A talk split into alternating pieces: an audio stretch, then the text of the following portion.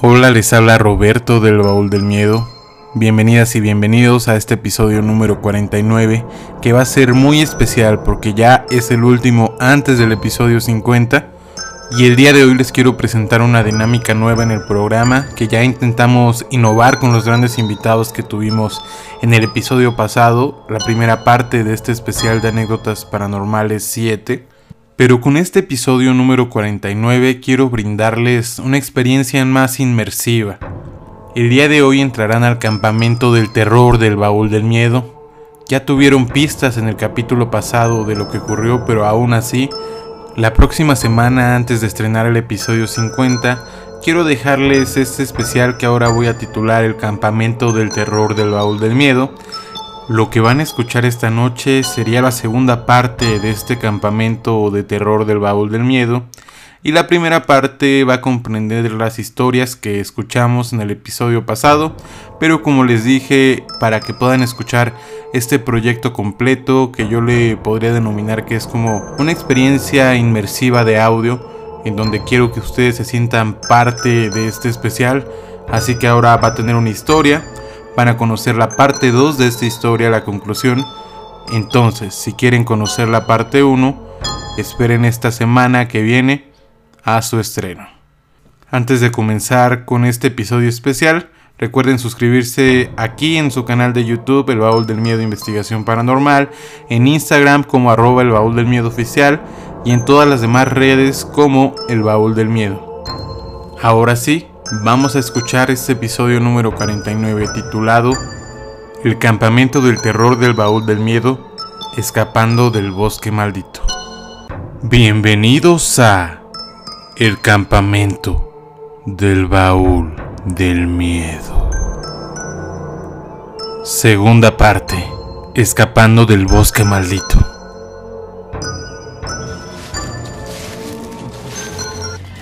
Llevábamos horas caminando, después de lo que pasó atrás en el campamento, con la fogata y las historias de terror. Todo parecía ir bien hasta que esos seres empezaron a atacarnos. Aparecieron por todos lados, en el momento en el que se apagó la fogata. No sé dónde está Oxlack, ni Tristán, y mucho menos el chivo. Al parecer las leyendas que se contaban acerca de este campamento eran reales. Por cierto, mi nombre es Roberto y soy o fui el guía de este campamento. La verdad es que han pasado cosas muy extrañas esta noche. Y al parecer la única forma de salir de aquí es contando anécdotas paranormales, sobrenaturales. Es una maldición muy extraña la que acontece en este bosque, pero creo que podremos salir de aquí. Pero necesito tu ayuda. Sí, de ti, que me estás escuchando ahora. Sé que quizás no me puedas ver por la oscuridad del bosque, pero voy a ser tu guía esta noche o lo que resta de esta. La leyenda del bosque maldito nos dice que los seres que rondan este bosque no son para nada buenos y que solo hay una forma de poder salvarte de ellos y es contándoles una anécdota paranormal, una historia que de verdad los logre espantar. Así que esta noche tú que nos escuchas vas a ser testigo de cómo logramos escapar de los terrores de este bosque. ¿Escucharon eso?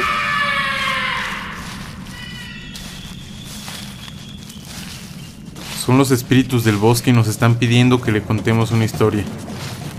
Vamos chiquis, es tu turno, sálvate. Hola, ¿qué tal chicos del podcast El Baúl del Miedo? Bueno, ahora me tocó contarles una anécdota. Más que una anécdota es una experiencia propia acerca de, bueno, de como, no sé si serían eventualidades paranormales o simplemente pues mucha casualidad. Pero bueno, ahí les va la historia, ¿no? Es básicamente que, bueno, regularmente dicen que pues hay sueños en los que pues, significan ciertas cosas que por ejemplo no sé que si se te cae una muela este sueñas con bueno sueñas con que se te cae una muela y pues según una persona cercana a ti va a morir o algo así. Bueno en este caso a mí lo que me pasaba muy seguido cuando tenía como la edad de 10 años aproximadamente era que yo soñaba con un, personaje este que era de bueno sus características principales es que era muy alto era pues básicamente era todo de color negro estaba trajeado y tenía una corbata roja. Y bueno como les comentaba que este personaje era pues sí era básicamente pues, no sé bueno aparentaba como una complexión de un demonio la verdad es que no bueno a mi percepción eso era lo que yo yo sentía y bueno, lo que siempre, bueno, en esa edad siempre lo que soñaba era que llegaba a siempre a un lugar este oscuro. El cuarto tenía de hecho una, un gran ventanal. Y en este ventanal cuando bueno yo me asomaba en el sueño estaba el cielo muy rojizo, rojizo. Como si fuera un atardecer, pero no sé, era muy extraño, daba ese ambiente de pues de escalofríos porque realmente no era un atardecer normal, era un atardecer rojo, rojo, rojo. Y pues eh, como les comentaba, el cuarto era muy oscuro, o sea, no no se lograba percibir este que había alrededor ni nada por el estilo. Y bueno, el chiste es que pues yo llegaba ahí en, al cuarto y recuerdo que también había una puerta. Era una puerta pues grande. Mm, yo creo que no sé, como un poquito más grande de lo normal, que serían como, yo creo como 3 metros. Y el chiste es que cuando siempre intentaba abrir la puerta, porque quería ver qué había más allá, siempre de esa puerta salía este personaje que les comento y lo que siempre me hacía era que me agarraba de los pies, me alzaba como si fuera, no sé, mm, como si fuera un, muñeco, literalmente.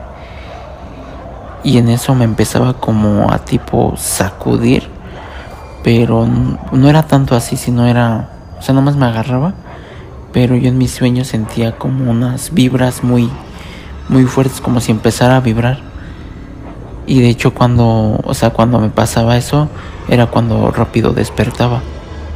Pero realmente era como un sentir como cuando te están dando toques y te y este como que rápido intentas quitar las manos pero en este caso pues no no en el sueño no podía quitarme no me lo podía quitar de encima a pesar de que de que yo intentaba este zafarme de él. Tenía unos brazos muy largos y pues no era imposible soltarme de, de él. Y esta anécdota me pasó pues como bueno esta, esta estos sueños me pasó más como como cinco veces como cinco veces y o sea con tú sueñas como que, o sea, soñé literalmente lo mismo, lo mismo, lo mismo siempre. Y pues la verdad sí, no sé, o sea, como que ya después de, pues de que crecí dije, esto es muy, bueno, es muy extraño, ¿no? Que sueñe esto. La verdad es que, pues más que habitual o, o que tengo, bueno, más que nada que no sé, este, se me hace muy extraño. Y pues la verdad sí es que, bueno, me atemoriza mucho eso. Porque sí es como que, como les comentaba, es un sueño muy repetitivo. O sea, no es como que soñar algo diferente, no. O sea, literalmente era lo mismo, lo mismo, lo mismo y más de, de tres ocasiones. O sea, fueron cinco ocasiones en las que soñé literalmente lo mismo. Y pues ven que en regular medida, bueno, a este personaje que les especifique sus características y todo, también, bueno, veo, había visto que en algunas, bueno, en algunos, este, algunas culturas y algunas religiones, como representan al diablo es de que lo representan trajeado de negro o a veces de rojo y así pues es lo que, bueno, yo siento, ¿no? Que tenía interacción con él. La verdad es que no sé. No sé realmente qué fue lo que pasó. Solamente pues me pasó eso muy seguido. Y pues sí, me, me, genera mucha incertidumbre. Y otra anécdota que bueno, también les quería comentar y que me pasó recientemente, de hecho fue a principios de año, por eso de, me parece que fue en marzo, febrero, febrero, marzo. Eh, yo me fui a realizar una prueba de, de COVID porque, bueno, en este caso en mi trabajo me lo pedían por, pues, ya saben, ¿no? Cuestiones de trabajo. Y cuando fui, fue aproximadamente como por eso de las 8 de la mañana. Recuerdo que estaba, bueno, estaba viendo el amanecer como, pues como salía el sol de, ahora sí que de, del horizonte, ¿no? Como dirían. Y pues de repente empiezo a ver como un objeto. Pensé que, bueno, al principio, al principio pensé que era pues un avión, ¿no? O sea, todos dicen, bueno, ven algo en el cielo y dicen, no, pues es un avión. Pero este tenía la particularidad de que al principio como que brillaba así como el reflejo de los aviones, como les comento. Pero ya cuando cada vez iba acercando más, empecé a notar que era como transparente, así con un aspecto transparente y aparte eran tenía una forma de dona. Y bueno, el chiste es que, o sea, sí duró aproximadamente como que yo creo un minuto estando ahí, pero era como, o sea, tenía como el trayecto de un avión, así iba bueno, no lentamente, sino en el cielo parece que iba lentamente, así como un avión. Pero ya de repente vi que empezó a, como a elevarse y cada vez que se iba elevando como que iba desapareciendo y pues ya después de ahí ya no logré ver nada. Realmente no sé, o sea, todavía estoy como impactado de esa de, bueno de lo que me pasó porque de hecho nadie más lo vio, o sea, nadie nadie se percató de nada y de eso que sí había mucha gente.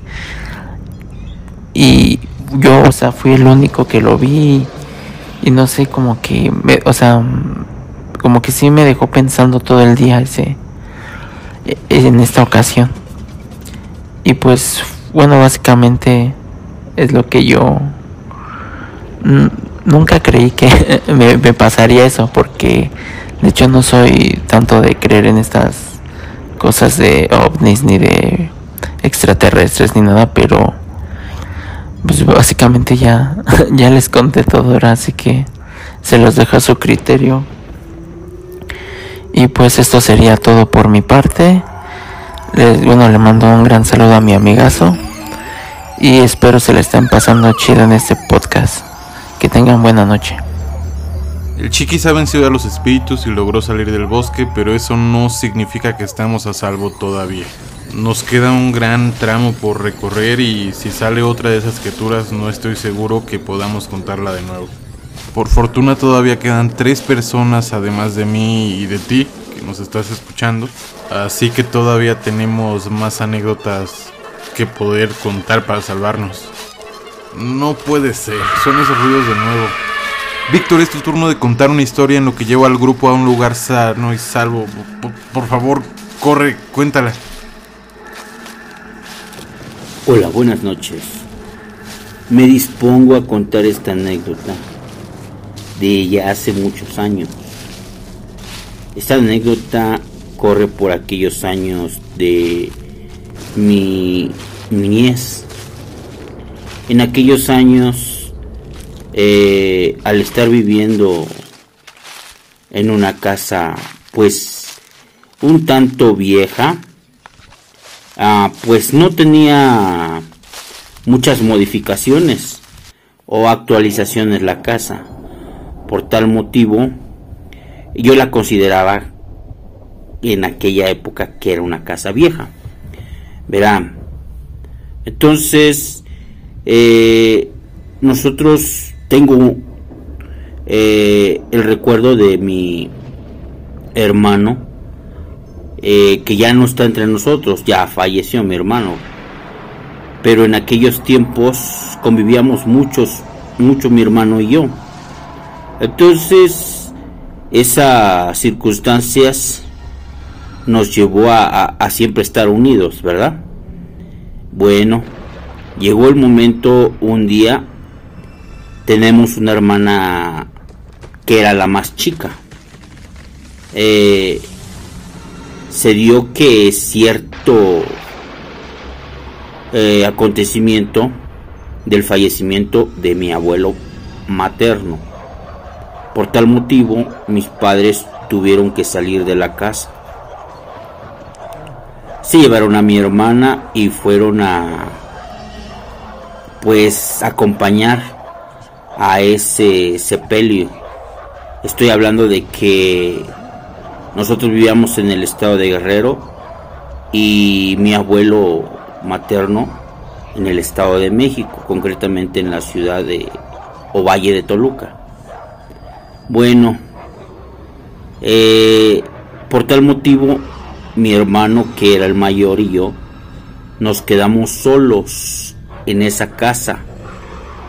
Y pues con toda la confianza mi padre eh, nos dejó sabiendo que teníamos la responsabilidad de cuidarnos uno, uno al otro, ¿no? Pues es que el viaje iba a ser de retorno, solo iban a acompañar y posiblemente, posiblemente al otro día, por la tarde o por la noche ya estarían presentes. Y sucedió lo siguiente, el día que se fueron, se fueron casi al mediodía. Así que nos dejaron comida en abundancia. Eh, teníamos en aquellos tiempos televisión y nos dedicamos pues por las tardes cuando ya se habían ido sabe la televisión a jugar eh, pues cenamos por tener comida abundante llegó el momento de llegar a a dormir eh, y pues lo hicimos, empezamos por ahí por la noche, como a las 8 de la noche. Eh, decidimos empezar a, a proporcionarle este a proporcionar ya nuestro sueño ya eh, llegar a la cama y dormir para ello no recuerdo qué horas hayan sido pero mi hermano, el mayor, me despertó. La verdad no sé a qué hora era. Y con un, una manera muy... Eh, todavía la recuerdo. Una manera muy espantado. Me habló y me dijo, este, que estaban azotando la puerta la puerta de nuestra habitación, pues era una puerta de herrería, ¿no? Pero por dentro pues le echábamos candado. Entonces sabíamos que la puerta pues no se abría por afuera. Entonces era una constante de que la puerta se movía, o sea, se cimbraba y tronaba la puerta como queriendo abrirla. Eh, así duramos mucho, bueno, para mí fue mucho tiempo escuchar la puerta eh, que se estaba cimbrando en ese sentido y de esa manera.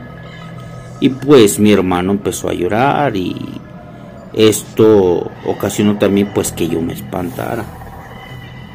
Eh, pues éramos chicos, no, no tenía yo menos de 8 años. Mi hermano andaba entre los 10 años. Así que pues para nosotros pues sí fue una situación ah, de espanto. Y pues entonces acudimos a por las ventanas a solicitarle a los vecinos que nos ayudaran, ¿no? Pues sucedió lo siguiente. Los vecinos al ver que teníamos esa condición se acercó uno de ellos y pidió permiso para abrir la puerta exterior de otro costado y entrar hasta el lugar a la habitación. Y sí le dijimos, pues sí, ayúnenos. Al entrar la persona, el vecino, este, llegó hasta la puerta. Llegando a la puerta, ya pudimos abrir. Pudimos abrir y este, eh, las cosas se calmaron, estuvieron tranquilas. Eh, esto pasó durante me ahora que recuerdo unos 20 minutos eh, pues fue extraño porque pues para mí pensando que era una noche larga pensé que ya era madrugada. Pues no apenas iban a ser las 10 de la noche. Y la verdad fue muy extraño porque era un silencio profundo pero eh, con esto quiero decir que no se escuchaba ruidos en la calle o vecinos que tuvieran este eh, o hicieran un ruido normal en sus casas, ¿no? Por ser temprano, pero más sí se escuchaba el tronido de la puerta y la cimbrada de la puerta que nos causó un miedo eh, aterrador a mí y a mi hermano, que en paz descanse. Esto ocasionó que tuviéramos este, toda la noche ese temor y ese miedo.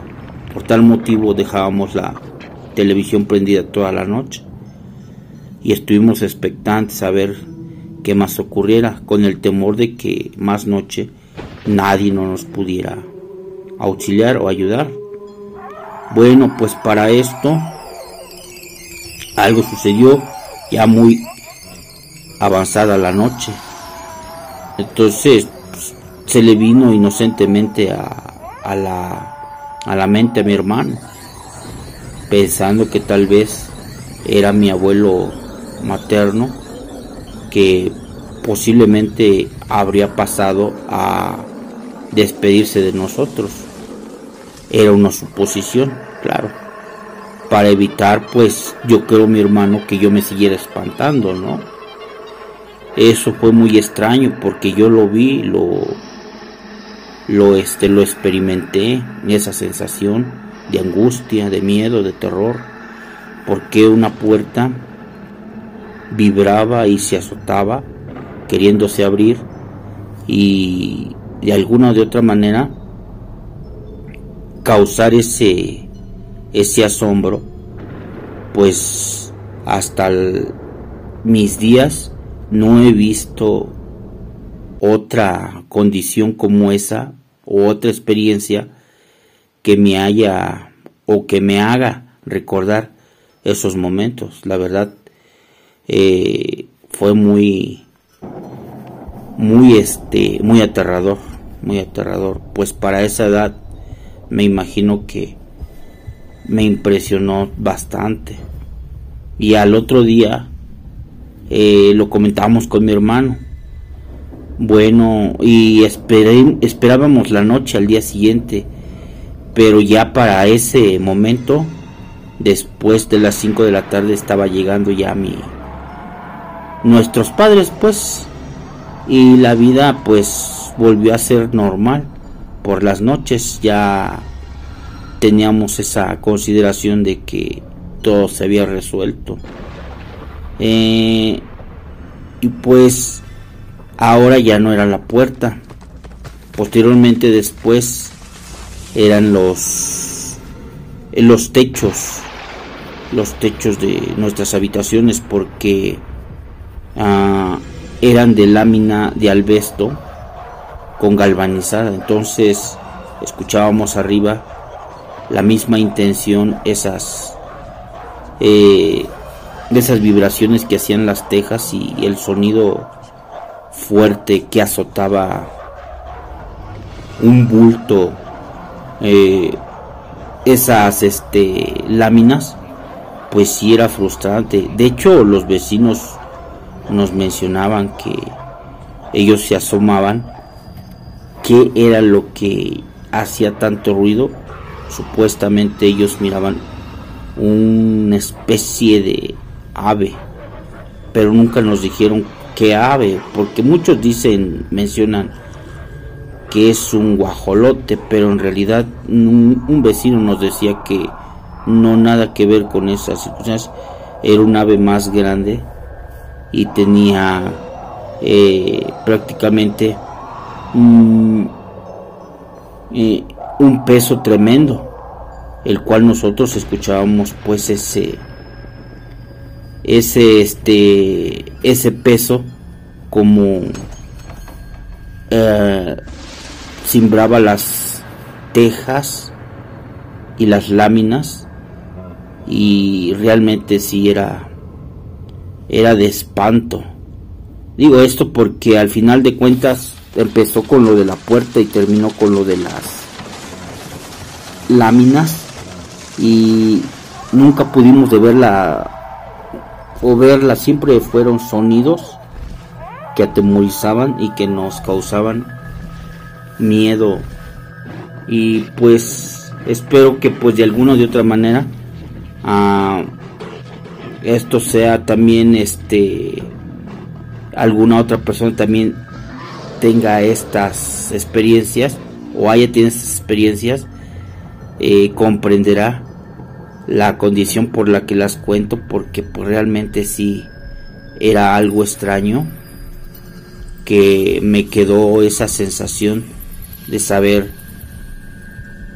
qué motivo orilló a llevar a cabo todas esas presencias en esa casa que pues yo siempre le la mencioné como casa vieja porque eh, era mi impresión verla en ese sentido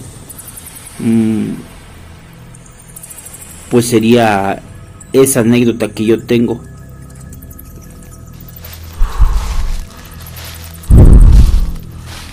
Creo que logramos escapar de nuevo. Espero que se encuentren eh, muy bien.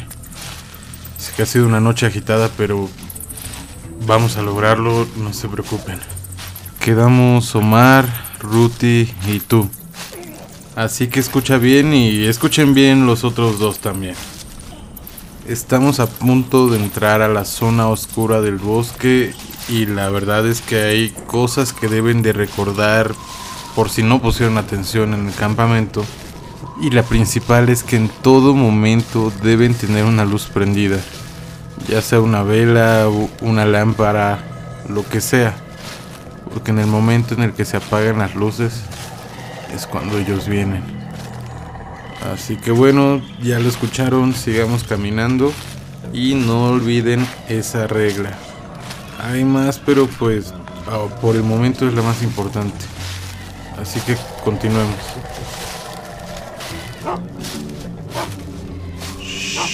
no hagan ruido. ¿Ya escucharon esos ladridos? Son los guardianes del bosque, son unos perros demoníacos que custodian el bosque.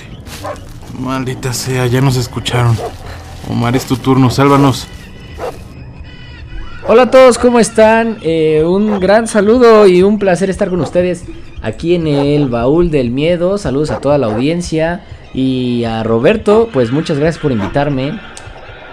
Les habla Omar Molina, igual y probablemente me puedan conocer por algunos personajes tan entrañables como el señor rata, el niño rata y esos son básicamente. Así que, eh, pues nada, muchas gracias por invitarme. Les voy a contar una pequeña historia paranormal. O bueno, básicamente esa fue la instrucción de Roberto al invitarme a este programa. Realmente nunca he tenido una experiencia paranormal como tal que yo haya presenciado y que yo pueda contarles algo que yo haya vivido de una forma paranormal, algo que me haya sucedido y que haya dicho, vi un nahual, vi este una bruja, vi un fantasma, este se me apareció el diablo, vi a alguien que estaba poseído. Pues la verdad es que nunca he tenido una experiencia de esas, pero eh, cuando yo era pequeño me contaron que yo sí tenía como cierta capacidad para percibir o, sentir eh, presencias o formas. Entonces cuando yo era chico, eh, pues estaba con mis papás, ellos me cuidaban claramente porque pues yo era muy pequeño y vivíamos por la viga en una casa vieja, bastante vieja. Era una casa bastante grande, donde tenía como pasillos muy grandes, era una casa muy grande. Y pues eh, cuenta mi mamá que a ella la espantaban muchísimo en esa casa y que mis juguetes se prendían bastante, que, que muchos, muchas cosas pasaban en esa casa y que pues a cada rato la estaban asustando. Mi papá estaba ausente la mayoría del tiempo eh, y pues me quedaba pues solo con mi mamá y pues yo estaba muy pequeño. Entonces, pues eso, cuenta mi mamá que, a esa edad yo siempre le decía que veía cosas o personas deambulando por esa casa. Eh, hasta que un punto, hubo una vez que pues se fue la luz, eh, estábamos... Este, esto, esto son palabras de mi madre, ¿no? Me, gustaría que, ella estuviera este, para contar acá la historia, solo que está de viaje, pero... Este... Eso es esa es la historia que cuenta mi mamá, que un día se nos fue la luz y que pues ella, yo me espanté, ella fue al cuarto como a verme, ver lo que me estaba pasando, ver si estaba todo bien, porque pues estábamos asustados, tanto ella como yo. Y em, yo estaba riéndome y, pues le decía que había un señor con una capa. Entonces pues, pues mi mamá cuando supo eso y cuando, cuando yo le dije eso a mi madre, pues obviamente este se asustó bastante, ¿no? Cuando yo le, le conté eso a mi mamá, porque pues, pues no sé, ahí no había un señor con una capa, ¿están de acuerdo? Entonces, pues desde ahí eh, ya como que decidieron no vivir en esa casa más porque era una casa donde pues a mi mamá la asustaban muy seguido y pues ya nos cambiamos a un departamento y ahí de ahí en fuera pues no empezaron no no sucedieron más cosas paranormales no yo creo que esa casa pues sí tiene cierto este, cierta vibra que nunca voy a olvidar que, que a pesar de que yo estaba muy pequeño como para recordar muchas cosas sí sentía una vibra interesante en esa casa. Entonces pues es qué bueno que ya no vivimos ahí, qué bueno que no la compraron, porque si no, tendría probablemente muchas más historias que compartirles eh, sobre actividades paranormales. De ahí en fuera, pues únicamente he soñado eh, demasiadas ocasiones con las backrooms y no sé si eh, la audiencia presente tenga conocimiento de qué son las backrooms, pero son como espacios donde nosotros o nuestra conciencia se siente como, como familiarizada, ¿no?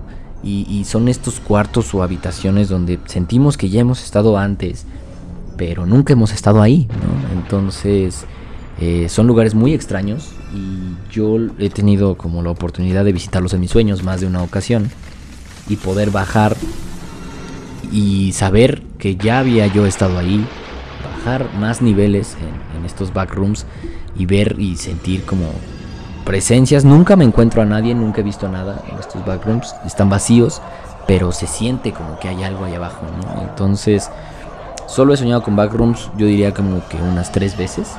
El primer backroom parece como pues un lugar de pasillos muy largos, con niveles y escaleras y agua en el en, la que te llega a los pies, ¿no? Como si fueran las catacumbas, un, un sentimiento parecido. Entonces, se siente como que hay presencia de más gente ahí, pero pues no lo sabes, ¿no? Porque estás solo. Entonces, cada, cada nivel es un poco distinto a otro.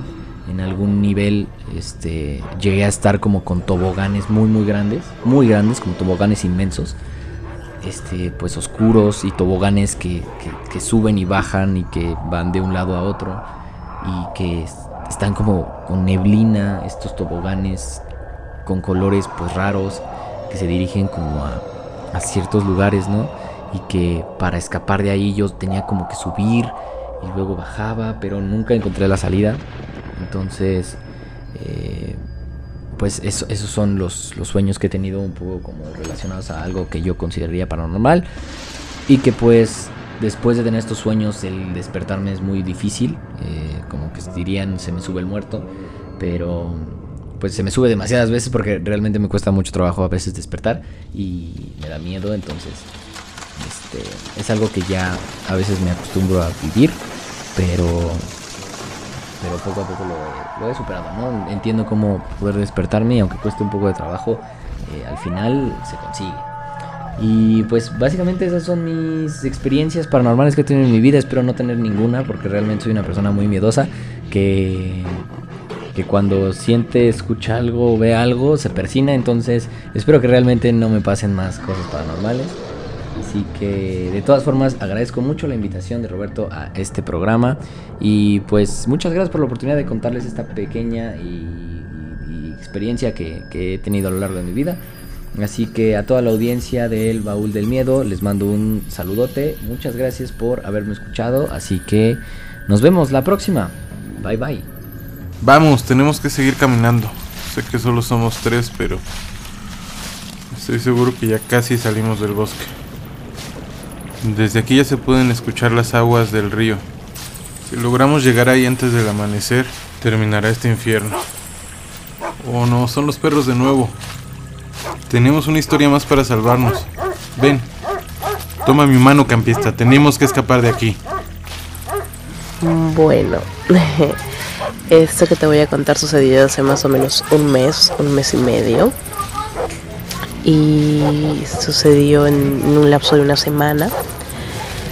Fueron tres ataques y el tercer ataque fue el que considero que fue más intenso.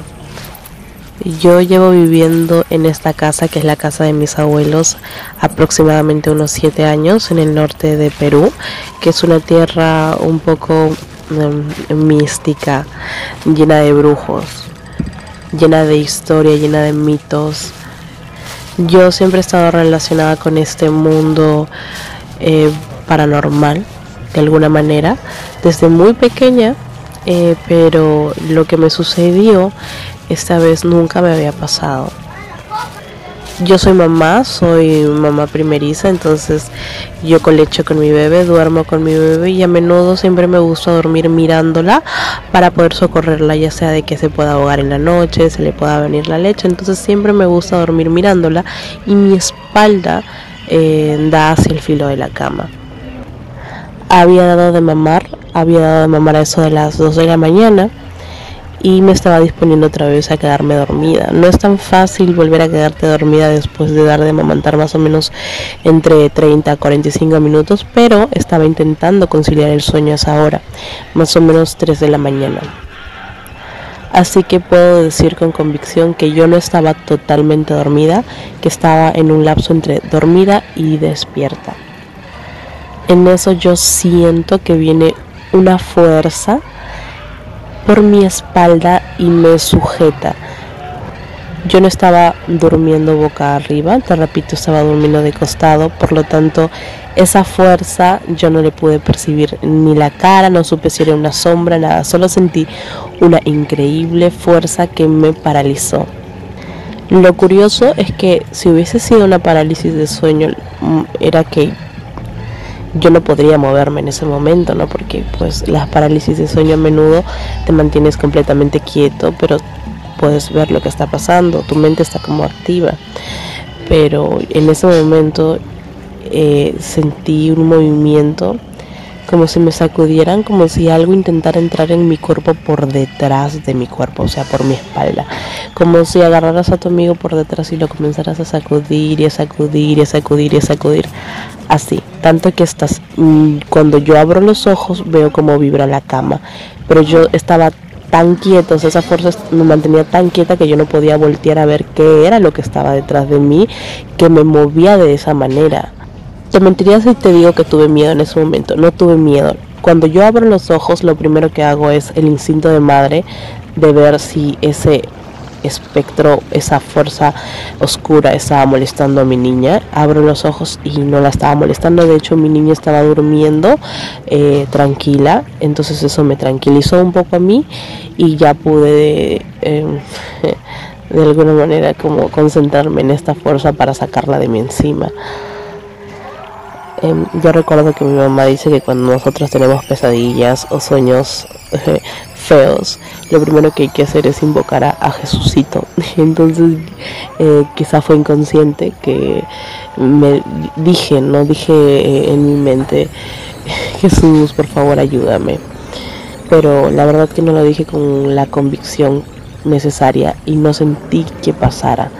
No sentí que esa sombra, esa fuerza, esa energía eh, dejara de estar detrás de mí y sacudir, sacudirme de tal manera que parecía que quería entrar dentro de mí. Entonces eh, yo me amargué. Recuerdo que me amargué muchísimo porque me parecía una total falta de respeto que este tipo de cosas me cogiera por la espalda, que dos no me dieran la cara y que encima lo hiciera enfrente de mi niña. O sea, yo, yo realmente me molesté. Y lo que hice fue canalizar ese, ese enojo y golpear hacia la de o sea golpear hacia el lado contrario diciendo ya déjame en paz así y eso lo dije en voz alta pude hablar y dije ya déjame en paz golpeando mi cuerpo sacudiéndolo con fuerza y en un 2x3 esa energía que me estaba sacudiendo y, me mantenía paralizada, o sea, me mantenía de costado, se desvaneció. Se desvaneció y pues cuando yo volteo no había obviamente nada. Entonces ahí fue cuando me ya cuando ya todo pasó que me quiso entrar el miedo, pero este pues con un par de respiraciones, un poco de no sé cómo llamarlo. Las meditaciones me ayudan a esto, en, esto, en fluir con los pensamientos. Entonces me tranquilicé y pues pude seguir durmiendo. A los dos días me sucede lo mismo. Yo también estaba durmiendo en la misma posición mirando a mi hija. Cuando siento otra vez esta energía, pero esta energía ya venía, ya venía así como muy rápido, como un relámpago que se pone de nuevo otra vez en mi espalda, intenta hacerme lo mismo, pero esta vez yo no le di tiempo porque cuando lo hizo yo fue inconsciente, vi como de mi pecho salía una luz luminosa, luminosa, luminosa y, y se abría de tal manera que no dejaba que este espectro, o sea, como que me hizo recordar a Harry Potter haciendo el Spectus Patronus, ya, pero con mi corazón. Una vaina así, una vaina loca.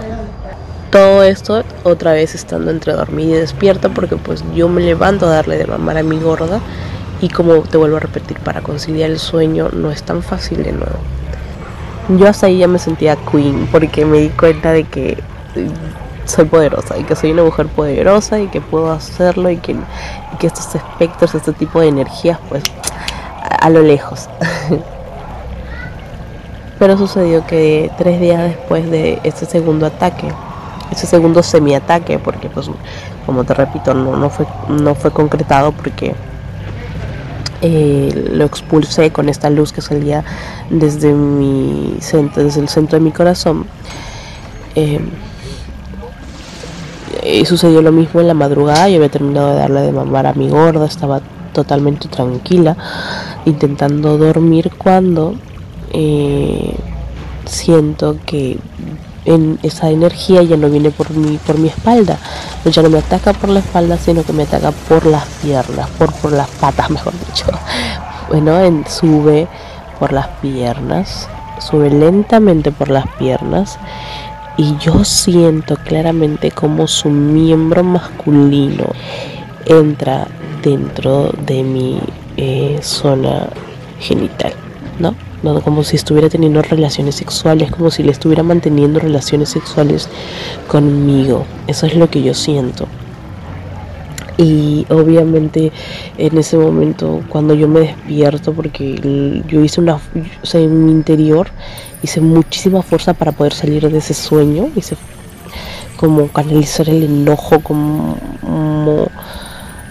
gruñir, no lo sé, siento que hice ese tipo de fuerza y para salir del sueño y cuando yo me levanto pues me quedo con esa sensación de la de me levanto con esa sensación asquerosa de que de que había tenido relaciones sexuales pero de alguna manera ultrajada.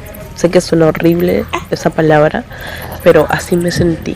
Días antes yo había tenido un sueño en el que vi que ese, esa energía era una especie de sombra amorfa que se paseaba por el techo de mi casa y recuerdo verlo en las manos, solamente las manos eran gigantes con unas garras como de un animal. Ese mismo espectro en mi sueño entró en mi cuarto e intentaba atacarme, pero yo siento que no, solo lo siento, ese es mi sueño, vi como yo me defendía, como que yo no le, como yo no le tenía miedo, como que le daba el pecho y le decía, muéstrate una vaina así. Y ahí entra el yo siento, yo siento que soy muy machita a veces con ese tipo de cosas porque no me dejo, no me dejo ni con la gente ni tampoco con, con estos espectros, no me dejo.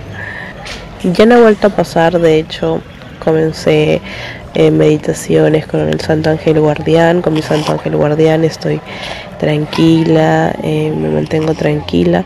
Yo no tengo miedo por mi hija, sé que mi hija está completamente protegida, pero lo, lo que me resulta curioso es que intentara molestarme a mí. ¿Cuál es la razón detrás de ello? si veas algo, algo que me han enviado tal vez o, o, era una especie de muerto ente no creo que sea demonio pero pero sí un muerto una un espectro que pasaba y que pues me quiso joder. Pero aquí estoy viva contando mi experiencia. Muy bien campista. Logramos pasar todas las pruebas. Estamos a salvo. Tú y yo nos salvamos